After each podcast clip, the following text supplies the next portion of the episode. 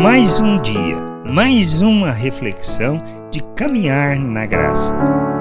Bem-vindos a mais esta reflexão. E lembrarmos que somos o templo de Deus é que nos conduz na caminhada de amadurecimento, de entendimento, de compreensão, para revelarmos o nosso Deus ao mundo. Não se trata de vivermos de qualquer maneira. Não se trata de andarmos como nós andávamos no mundo, sem o conhecimento de Deus. Mas não podemos também permanecer na imaturidade, mas precisamos amadurecer para que não sejamos expressão de corrupção, ou seja, de quem não anda na vontade de Deus, mas sim segundo os valores deste mundo. É isto que irá fazer diferença.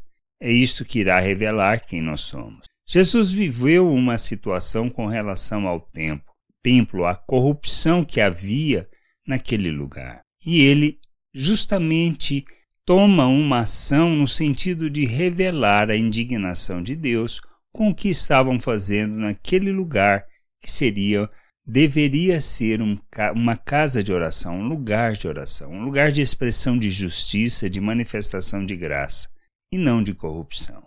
Lemos lá em Mateus 21, nos versículos 12 e 13: Tendo Jesus entrado no templo, expulsou todos os que ali vendiam e compravam, também derrubou as mesas dos cambistas e as cadeiras dos que vendiam bombas. E disse-lhes: Está escrito: a minha casa será chamada casa de oração, vós, porém, a transformais em covil de salteadores. É, ele fala do templo físico, do templo em Jerusalém. E havia muita corrupção nesta época. Os sacerdotes não cumpriam o seu papel como designado por Deus. O que nós precisamos entender e fazer? Que não somos diferentes.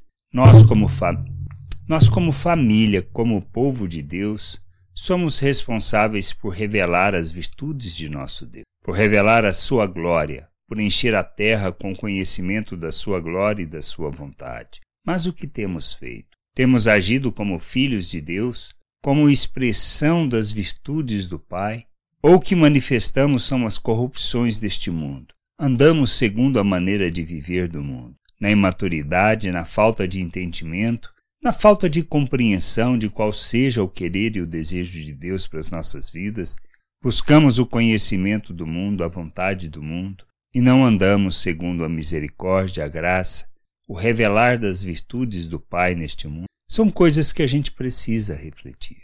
Não podemos andar no mundo segundo o conhecimento do mundo, a sabedoria do mundo, mas precisamos andar segundo a sabedoria do alto que revela a justiça, que manifesta a graça, que trata os relacionamentos dentro da vontade de Deus. E é isso que a gente precisa entender. Somos chamados para crescermos, para amadurecermos, não para transformarmos. O local onde está a família, onde vive a família de Deus, nos seus relacionamentos, na expressão daquilo que deveria ser as virtudes do Pai, um local onde expressamos a natureza humana. A gente precisa rejeitar a maneira de pensar do mundo, crescermos, amadurecermos e revelarmos o nosso Deus ao mundo. Graça e paz sobre a tua vida. Amém.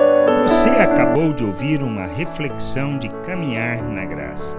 Se você gostou, curta, compartilhe, leve esta mensagem a outras pessoas, para que elas também possam compreender e entender a vontade de Deus e leia as Escrituras, pois ela é a base, o fundamento para você julgar tudo o que você tem lido e aprendido acerca da vontade de Deus.